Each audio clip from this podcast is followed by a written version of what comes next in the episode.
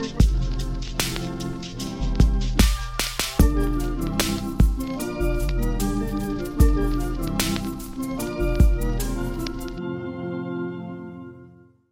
привет! Это подкаст «Вестницев и Аленушка», и я его ведущая Аленушка Поднебенная, искусствоведка и музейщица. Здесь мы будем разбираться в известных сюжетах из истории искусства, больше узнавать об их контексте и выяснять, почему же это важно. И, как всегда, миллион раз спасибо всем, кто слушает мой подкаст, ставит ему оценки и оставляет комментарии в подкаст-приложениях. Таким образом, вы помогаете мне дальше развивать мой проект и делать новые интересные выпуски. Этот эпизод будет не вполне обычным. Здесь я буду говорить не о художниках и направлениях, а о целом виде искусства — кинематографе.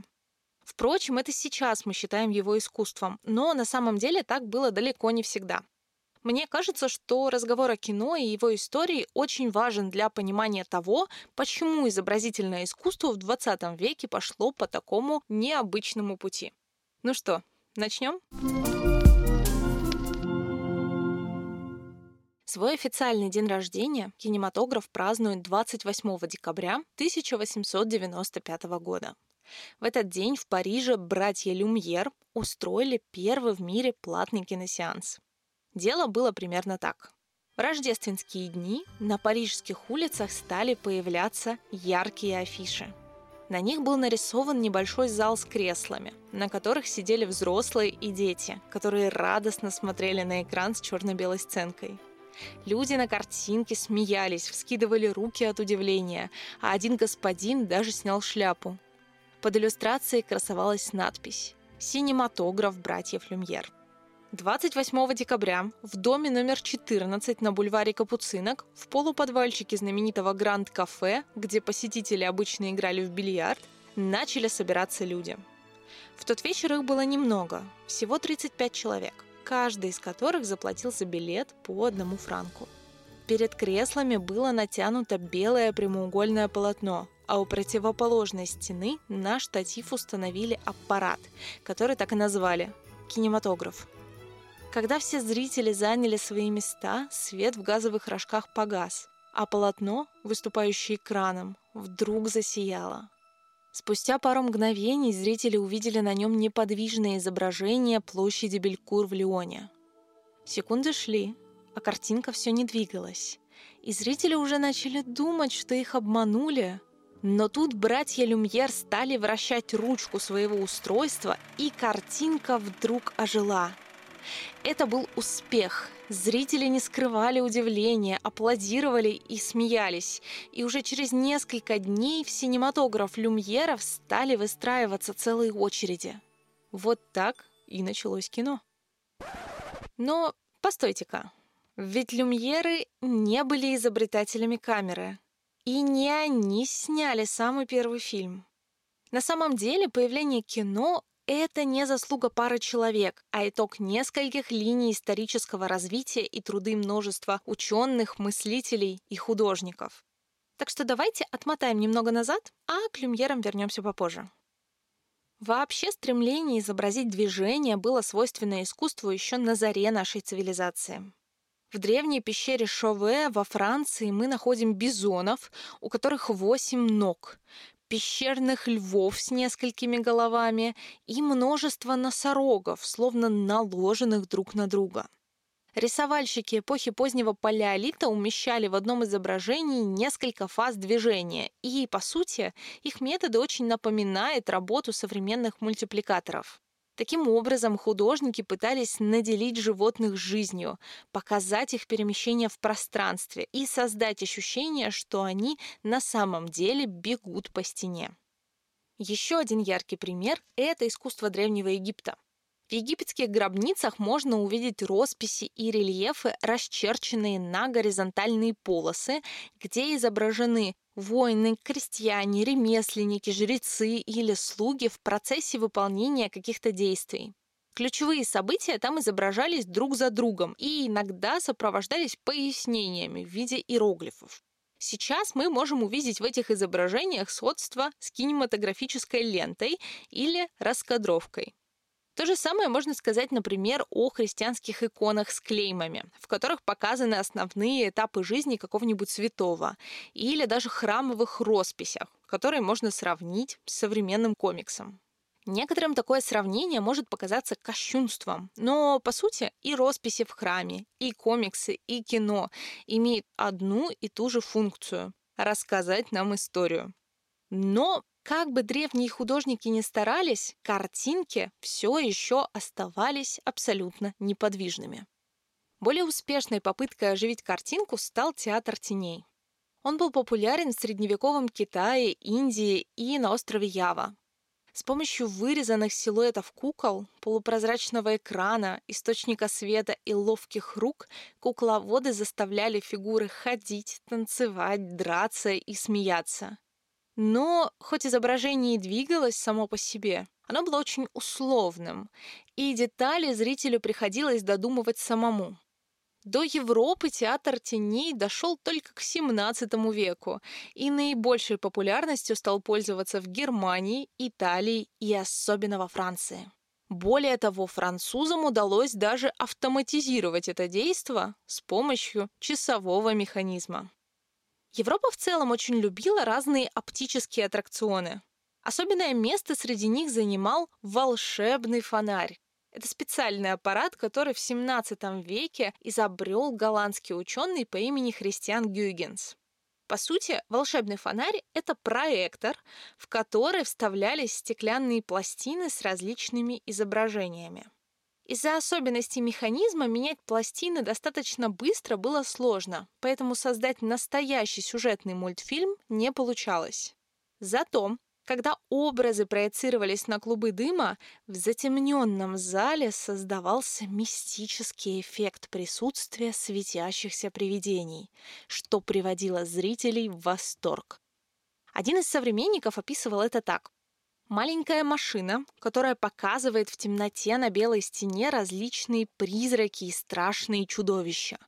Таким образом, тот, кто не знает секрета, думает, что делается это с помощью магического искусства.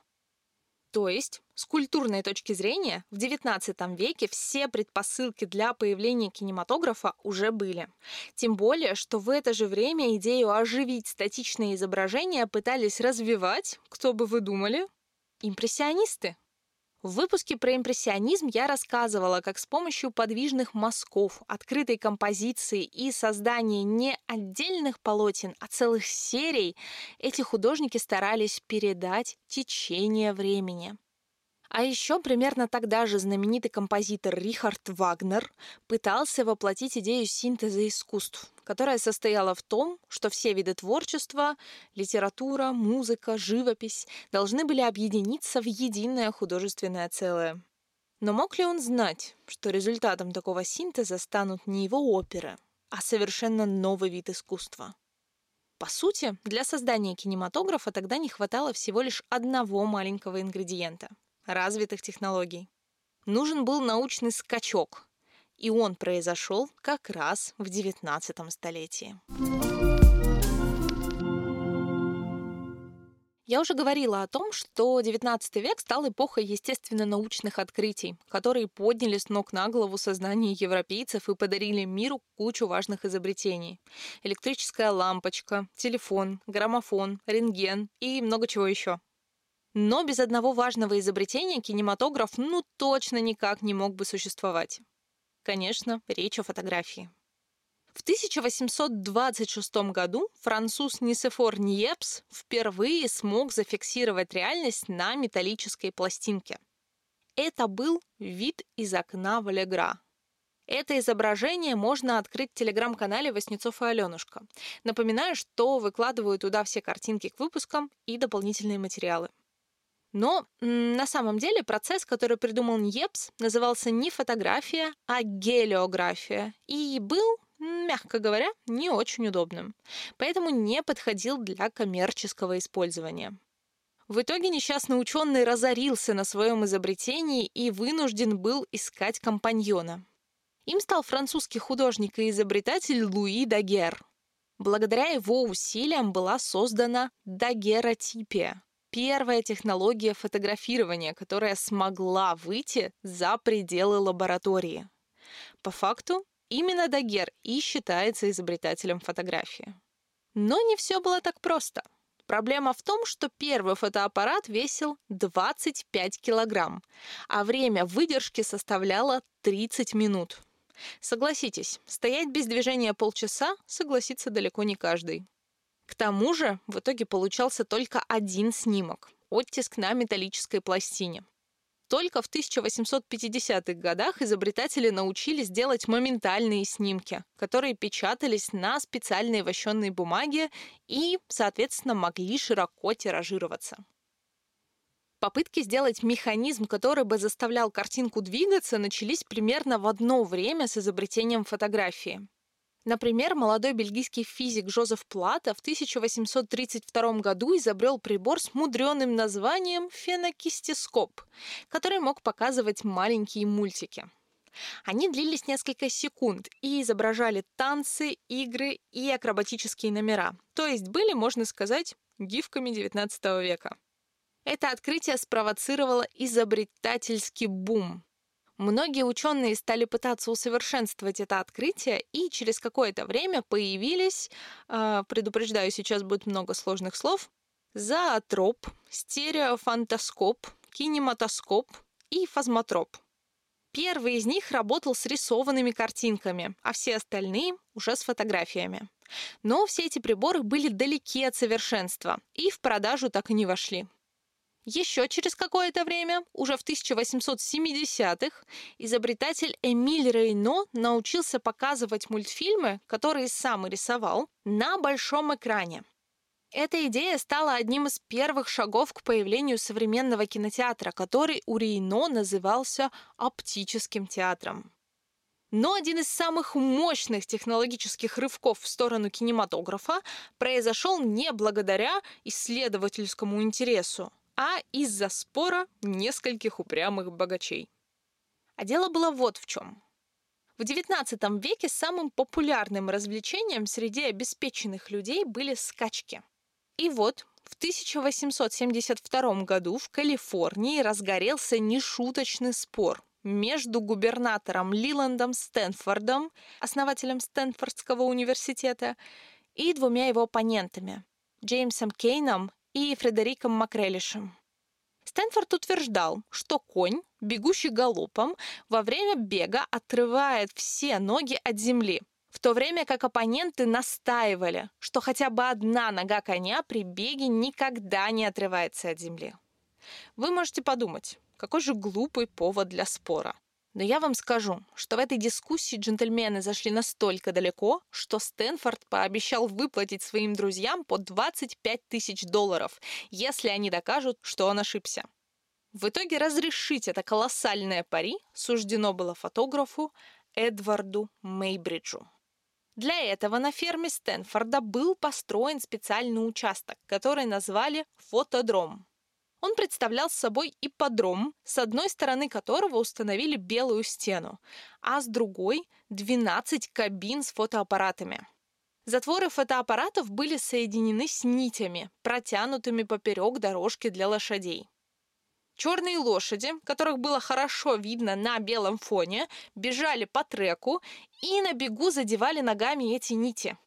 Затворы камер поочередно срабатывали, фиксируя отдельные фазы бега. Результатом этого эксперимента стала серия фотографий «Лошадь в движении», которая в итоге прославилась на весь мир.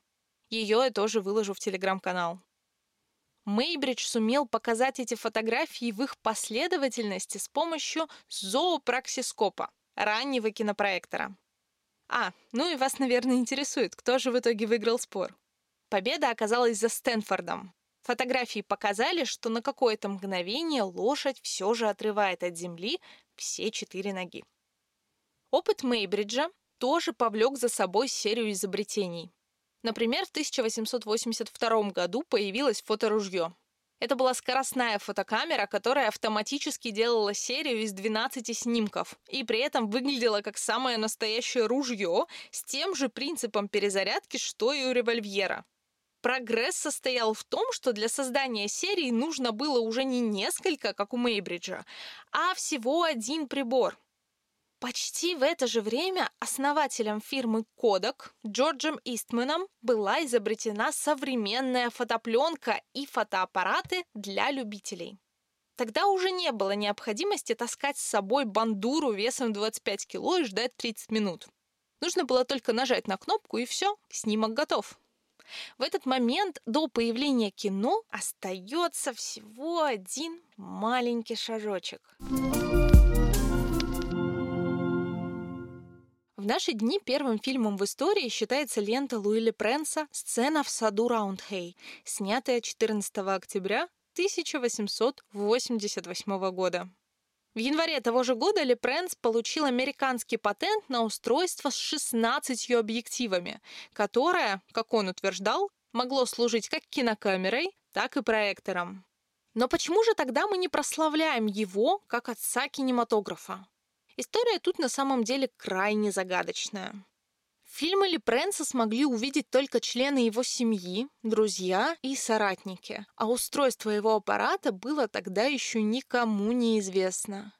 В сентябре 1890 года он, повидав семью во Франции, готовился запатентовать в Великобритании новую камеру и поехать для ее рекламы в США. Но произошло нечто очень странное. 16 сентября ученый таинственно исчез из поезда Дижон-Париж, и ни его тело, ни багаж так и не были найдены. После этого имя Лепренса на долгое время забылось, а эстафетную палочку отца кинематографа подхватил Томас Эдисон. Уж имя Эдисона вам наверняка известно известнейший предприниматель и ученый, которому принадлежали несколько тысяч патентов, среди которых, например, фонограф, первый прибор для записи звука, и, конечно, лампа накаливания. Именно Эдисону приписывают и первый в мире киносъемочный аппарат – кинетограф, который по чертежам ученого сконструировал его ассистент Уильям Лори Диксон в 1888 году. Долгое время считалось, что именно они сняли первый в мире фильм «Приветствие Диксона», который даже якобы был звуковым, что в теории возможно, раз Эдисон был изобретателем прибора для записи звука. Без прямых на то доказательств принято верить, что Диксон на нем говорил «Здравствуйте, мистер Эдисон, я счастлив видеть вас. Надеюсь, вы довольны этим кинефонографом». Однако на самом деле в фильме звука нет. Первый настоящий звуковой фильм Экспериментальный звуковой фильм Диксона был снят тремя годами позже. Выглядит он так. Сначала на черном экране еле-еле слышны чьи-то слова. Остальные готовы? Начинаем. А затем мы видим огромный рупор, перед которым стоит мужчина, возможно, сам Диксон, и играет на скрипке. Рядом два его сотрудника, оба мужчины, в обнимку танцуют под эту музыку. Все это выглядит очень нелепо и смешно. На последних секундах за рупором, крадущейся походкой, появляется еще один человек. И нам кажется, что вот-вот должно что-то произойти. Но на этом фильм заканчивается. Ссылка на него, кстати, тоже будет в телеграм-канале. Что ж, эксперимент со звуком оказался успешным. Но в итоге звуковые фильмы не нашли развития в конце XIX века. Уровень синхронизации видео и звука был плохой, а процесс совместной записи очень сложный. Кроме того, из-за невысокой громкости звук можно было слышать только через наушники. Кстати, первые в мире. Идея звукового кино была положена на полку, дожидаться своего часа. Что ж, отлично. Первые фильмы у нас уже появились. Теперь нужно придумать, как и на чем их смотреть. Тут Эдисон снова не растерялся и изобрел кинетоскоп, прибор, который представлял из себя огромный ящик с отверстием для глаз, окуляром. Чтобы снимать фильмы для кинетоскопов, Диксон открыл рядом с лабораторией Эдисона первую киностудию — «Черную Мэри». Но первые фильмы не были фильмами в том смысле, в котором мы знаем их сейчас. Как правило, это были просто небольшие ролики длиной около 20 секунд. Для показа кино в кинетоскопах в 1894 году на Бродвее был открыт первый салон кинетоскопов с десятью такими аппаратами. Каждый зритель за 25 центов мог посмотреть 5 фильмов, а за полдоллара – все 10. Подобные салуны открывались повсюду. То есть уже за полтора года до первой демонстрации фильма «Люмьерами» на большом экране в парижском Гран-кафе Эдисон по факту положил начало кинопрокату, создав целую сеть кинозалов. Интересно, что тогда открывались и специальные салоны с табличками «Только для мужчин». Они приносили громадные деньги. Думаю, вы уже сами догадываетесь, что за фильмы там показывали. Да, это были ролики пикантного содержания. Например, где дамы приподнимали юбки, танцуя французский канкан. Заказанные фильмы такого содержания росли, а вместе с ними росли и прибыли. И здесь пуританские муниципалитеты вдруг заволновались. Появилась первая в мире киноцензура. Особенно возмутительным обществу показался фильм «Поцелуй Мэй Ирвин и Джона Райса». Думаю, по названию понятно, что происходило в кадре.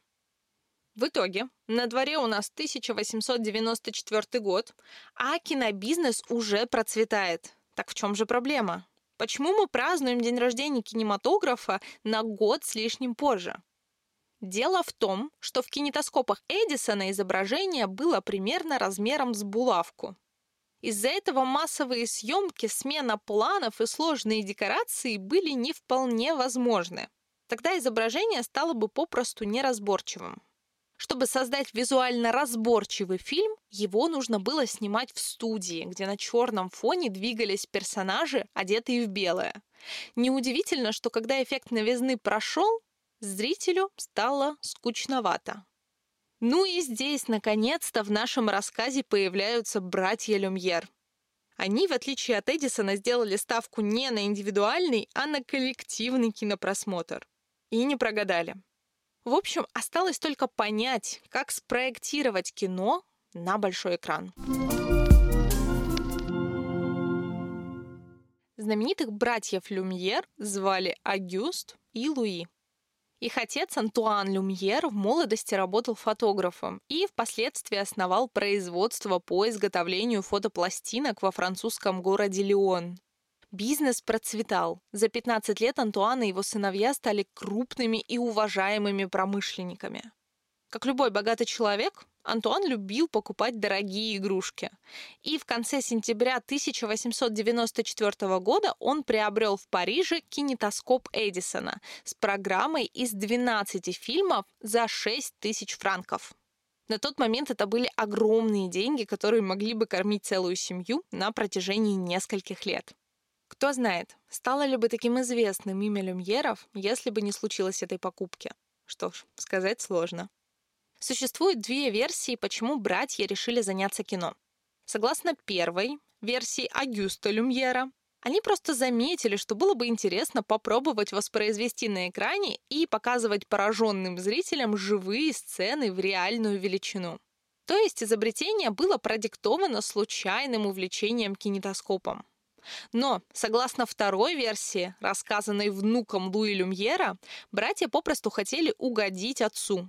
Сами они, получив хорошее образование, интересовались вещами понаучнее и посерьезнее, чем кино.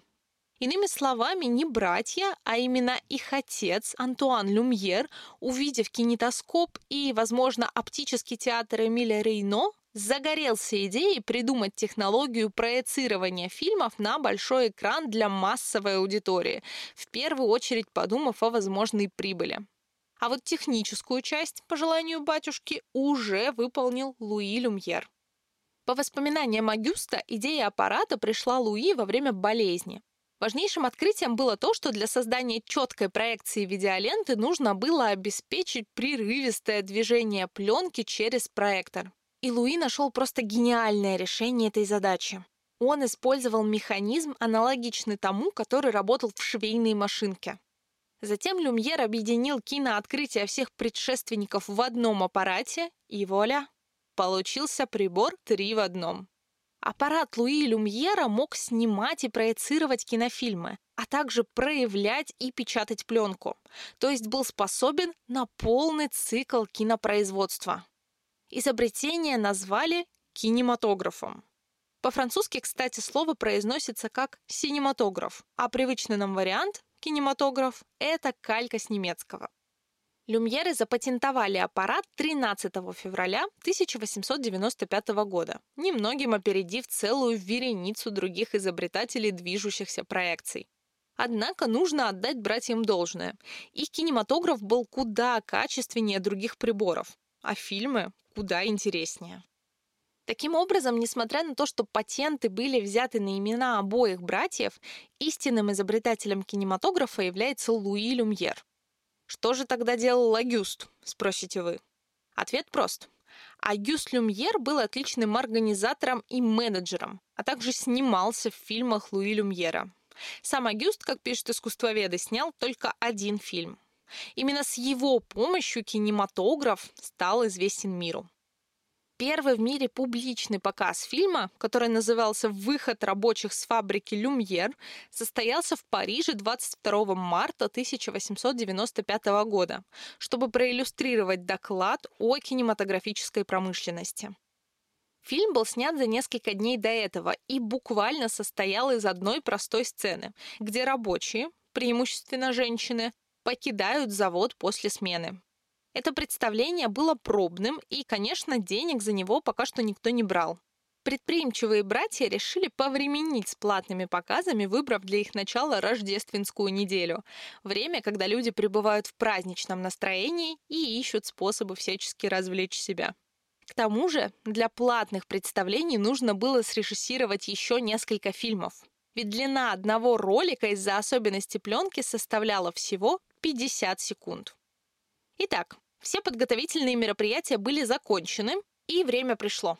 28 декабря 1895 года в Гранд-кафе на бульваре Капуцинок братья арендовали зал за 35 франков, который должен был исполнить функцию кинотеатра.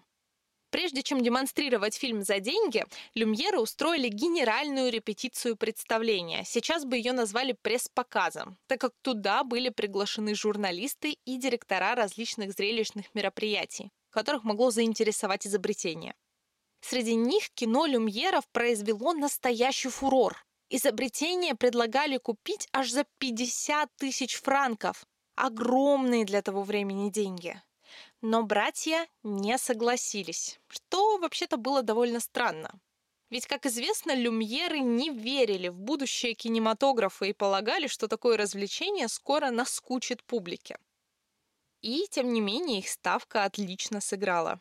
Если в первый день зрителей набралось всего 35 человек, каждый из которых заплатил по франку, и выручки едва-едва хватило, чтобы покрыть аренду, то вскоре представления стали крайне популярными. В некоторые дни при полной заполняемости залов и 20 показах в день сборы достигали двух с половиной тысяч франков, раз 20 больше средней месячной зарплаты в Париже того времени. Но причина такой бешеной популярности братьев Люмьер состоит не только в изобретении чудо-аппарата, хотя и этого уже немало. Дело в том, что эти люди фактически заложили основы киноискусства и киноиндустрии.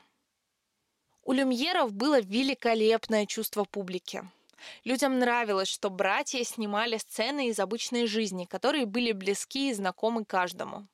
Например, кормление ребенка и катание на лодке, где актерами выступало непосредственно семейство люмьеров. Или трогательная зарисовка ловли золотых рыбок, где Агюст Люмьер придерживают свою маленькую дочь, которая пытается выловить рыбок из аквариума. Эти фильмы привлекали зрителей своим добродушием и спокойным благополучием. По сути, публика смотрела на эти повседневные сцены, как мы с вами смотрим ролики в соцсетях. Эти видео поднимали настроение и убеждали людей в том, что им обеспечено счастье и успех, что они так же, как и люмьеры, могут иметь красивую и счастливую семью и жить в комфорте. В общем, люмьеров можно назвать такими инфлюенсерами своего времени. А еще наши герои были первыми, кто снял кинокомедию и триллер. Например, «Полит и поливальщик» стал первым сюжетным комедийным фильмом и одним из самых популярных у люмьеров. В нем садовник поливает растения из водопроводного шланга. Вдруг откуда-то появляется мальчик и наступает на шланг, из-за чего вода перестает течь.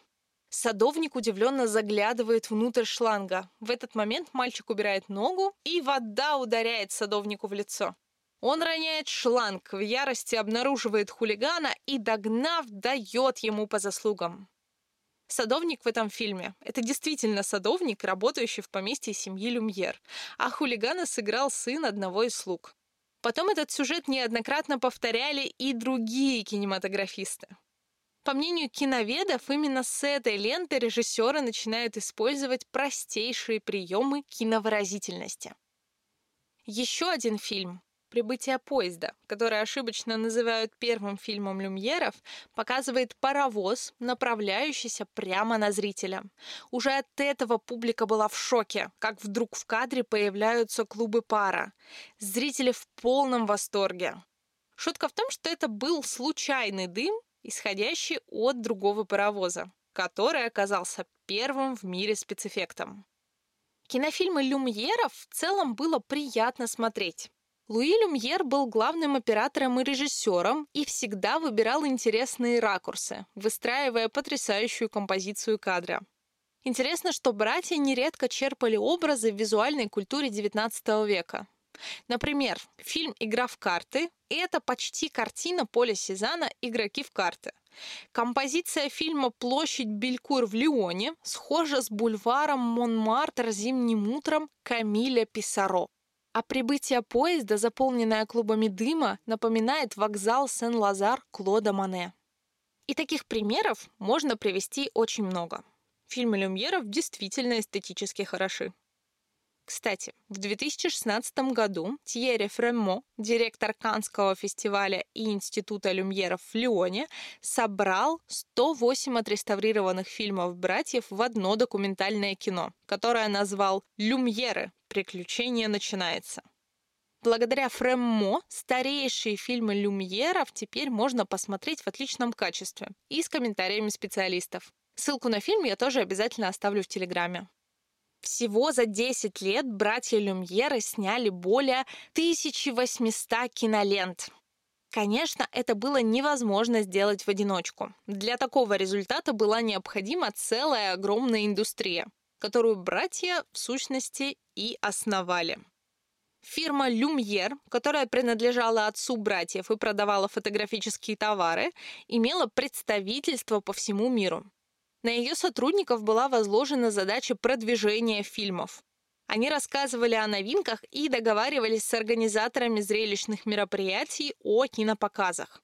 Но это не всегда требовалось. Вести о кино разносились с бешеной силой, и все хотели увидеть новые изобретения своими глазами. В первой половине 1896 года демонстрации новой технологии прошли в Лондоне, Риме, Кёльне, Женеве, Мадриде и Нью-Йорке, а чуть позже в Мельбурне и Японии. Коронованные особы превращались в рекламных агентов. Фильмам люмьеров аплодировали герцоги, короли, императоры и императрицы. В России, кстати, такой кинопоказ тоже состоялся. 4 июля 1896 года великой княгине Марии Павловне и великому князю Кириллу Владимировичу показали синематограф братьев Люмьер, разместив его в одном из зданий на Невском проспекте в Петербурге. Как писала газета «Петербургский листок», они изволили смотреть серию картин, изображавших моменты коронационных торжеств в Москве, Картины эти имели необыкновенный интерес и вызвали гром аплодисментов. Что ж, Люмьеры были отличными бизнесменами. В отличие от Эдисона с его кинетоскопами, они продавали не аппараты, а билеты на представления. Братья поставляли своим партнерам киномехаников и кинематографические фильмы, а те в обмен должны были отдавать люмьерам 50, а по некоторым данным даже 60% выручки. Киномеханик оплачивался партнером на месте показа, но он был обучен на фабрике Люмьеры и в конечном счете от нее и зависел, так как был заинтересован в продолжении работы после истечения текущего контракта. Киномеханик ни в коем случае не должен был расставаться с аппаратом, который был собственностью люмьеров, и принцип действия которого держался в строжайшем секрете. Некоторые киномеханики являлись одновременно и операторами. Также ради экзотических кадров Луи Люмьер обучал и отправлял в далекие страны целые группы операторов с помощниками. Количество новых фильмов, снятых во всех точках земного шара, очень быстро росло. Мне кажется, эта история будет неполной без еще одного персонажа, подход которого часто противопоставляли подходу люмьеров. Я говорю о французском режиссере Жорже Мельесе. Мельеса многие называют одним из основоположников кинематографа, но к этому он пришел не сразу. Он, как люмьеры, был родом из довольно состоятельной семьи и с детства очень увлекался рисованием, искусством и театром. 1888 году родители, которые очень забеспокоились, что любовь к рисованию привела их сына к опасному занятию политической карикатурой, купили для него целый театр Робер Уден в самом центре Парижа. В театральной деятельности Мельеса больше всего привлекало искусство сценической иллюзии. Сначала он ставил на своей сцене небольшие сюжетные сценки с трюками, которых была задействована целая команда фокусников. Но потом это превратилось в богато оформленные спектакли феерии. Благодаря инженерному образованию Мельес сам проектировал театральную машинерию и создавал автоматонов – механических кукол, которые могли выполнять действия по заданной программе и иногда до жути походили на живых людей. Кроме того, его богатая фантазия позволяла изобретать все новые трюки и фокусы, а эстетическое чутье – придумывать яркие и изящные декорации. И даже это еще не все. Мильес, как настоящий человек-оркестр, сам писал сценарий и сам исполнял главные роли в своих спектаклях. Так что, когда он дорвался до кино, все эти навыки оказались ему очень полезны. А произошло это вот таким образом. На первом этаже здания театра находились кабинеты, которые арендовал Антуан Люмьер отец братьев. Поэтому они с Мельесом были неплохо знакомы, и Антуан лично пригласил его на первый кинопоказ. Поначалу Мельес думал, что там будут демонстрироваться привычные для него проекции в духе волшебного фонаря, но быстро понял, что был неправ. Увиденное его поразило, и он оказался среди тех людей, кто умолял люмьеров продать им свое устройство.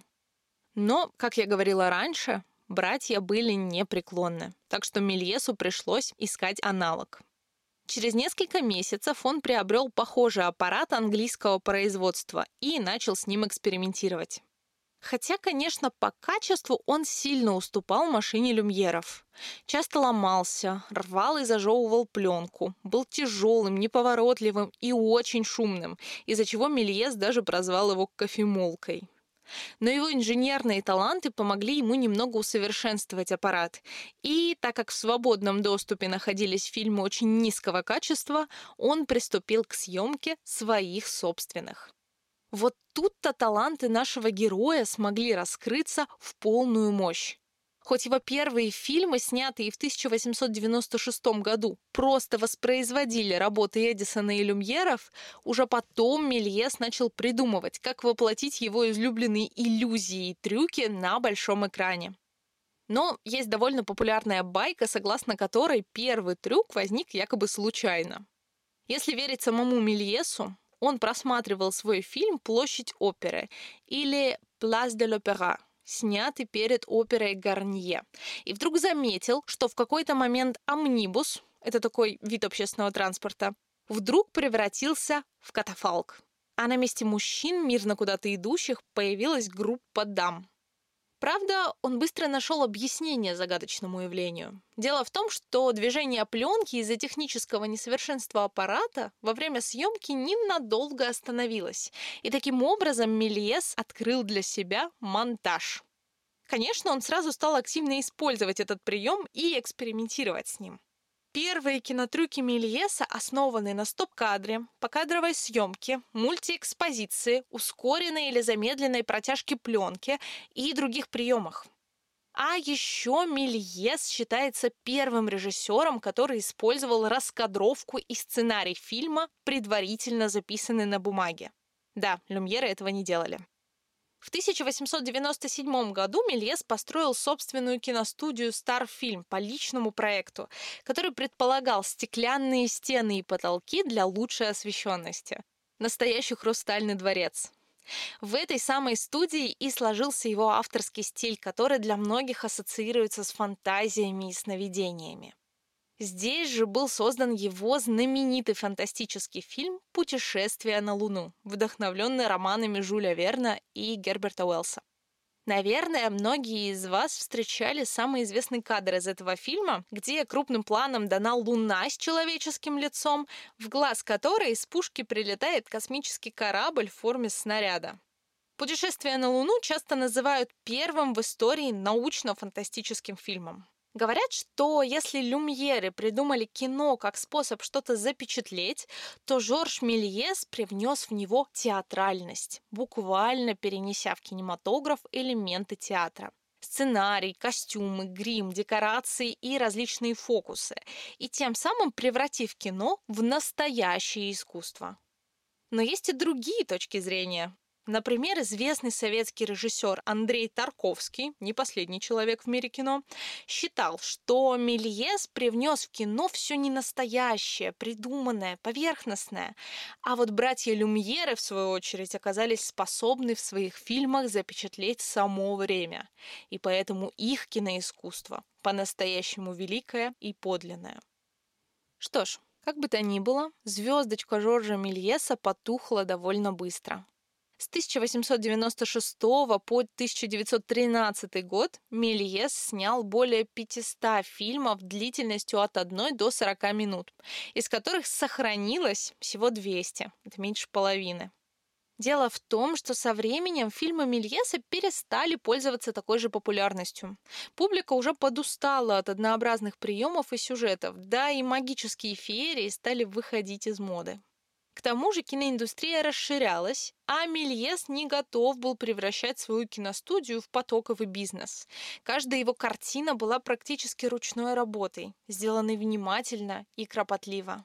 Он пытался зарабатывать, продавая кинотеатрам копии своих фильмов. Но самый крупный рынок, американский, оказался для него закрыт так как Эдисон считал, что владеет всеми американскими патентными правами на кинотехнологии и имеет полное право копировать и продавать для показа чужие фильмы, в том числе и фильмы Мельеса. Кстати, распространение пиратских копий фильма «Путешествие на Луну» позволило открыть первый постоянный кинотеатр в Лос-Анджелесе, отдаленном городе, одно из предместий которого уже тогда называлось Голливудом. Да, до принятия закона об авторском праве жить творцам было нелегко. В результате Мельес не получил практически ничего за показ своих фильмов в США и в 1914 году вынужден был продать свою студию. Негативы своих фильмов он в припадке ярости просто сжег. На долгие годы о нем все забыли, пока случайно в конце 1920-х директор одного авангардного кинотеатра не обнаружил в фильмотеках 8 сохранившихся фильмов Мельеса. Только тогда все заговорили о вкладе нашего героя в кинематограф. И благодаря этой истории кинематографическое общество приютило его, совсем уже разоренного, в пансионе для престарелых актеров, где он и прожил свои последние годы.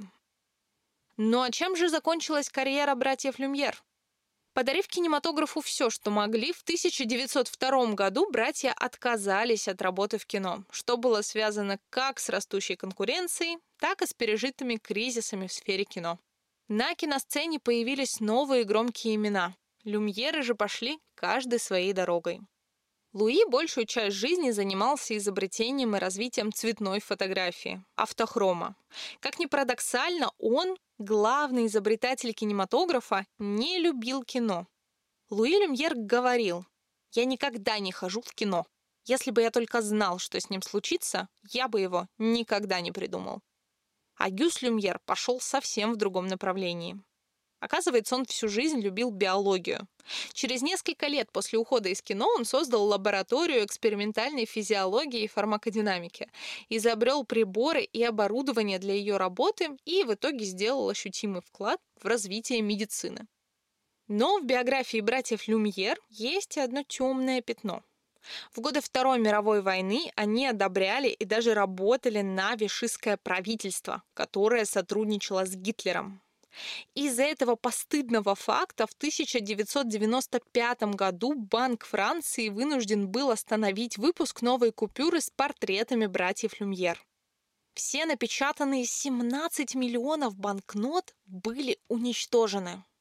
Некоторые считают, что одной из причин симпатии люмьеров к фашизму была их ненависть к американскому кинематографу, который, по их мнению, оккупировал весь мир и не позволял развиваться европейскому кино. Звучит знакомо, правда? Похоже, им казалось, что Муссолини и Гитлер смогут остановить господство Голливуда в кинематографе. Судя по всему, сегодняшнее кино люмьерам бы тоже не слишком понравилось. В завершение хочу отметить одну важную вещь. Несложно заметить, что изобретения и первые годы существования кинематографа совпадают с периодом, когда изобразительное искусство стремительно двигалось ко все более абстрактным формам. И это не случайно. Конечно, до момента, когда кино стало считаться искусством, ему предстояло пройти очень большой путь. Ведь вначале это было просто диковинное развлечение, которое ни в коем случае не пыталось конкурировать с живописью. Но художники того времени, которые видели стремительное развитие фотографии и кинематографа, понимали, что теперь функция документирования реальности, которая веками и тысячелетиями принадлежала живописи и скульптуре, теперь перешла к этим новым медиумам. То есть, зачем пытаться отобразить мир таким, каким мы его видим, если это легко могут сделать фотоаппарат или кинокамера? Таким образом, от попыток наиболее убедительно показать реальность художники перешли к попыткам изобразить более сложные материи и идеи и ни много ни мало перепридумать роль искусства. Ну а о том, что из этого вышло, мы поговорим с вами в следующих выпусках. На этом все. С вами был подкаст Васнецов и Аленушка. Обязательно подписывайтесь, ставьте оценки в подкаст-приложениях и пишите свои вопросы и комментарии мне в Телеграм. Ссылка будет в описании. Сейчас мне очень нужны хотя бы 100 сердечек на Яндекс Музыке и хорошие отзывы на Apple подкастах, чтобы продвигать мой проект. Так что я крайне на вас надеюсь. Также напоминаю, что в телеграм-канале Васнецов и Аленушка я выкладываю дополнительные материалы и картинки к выпускам.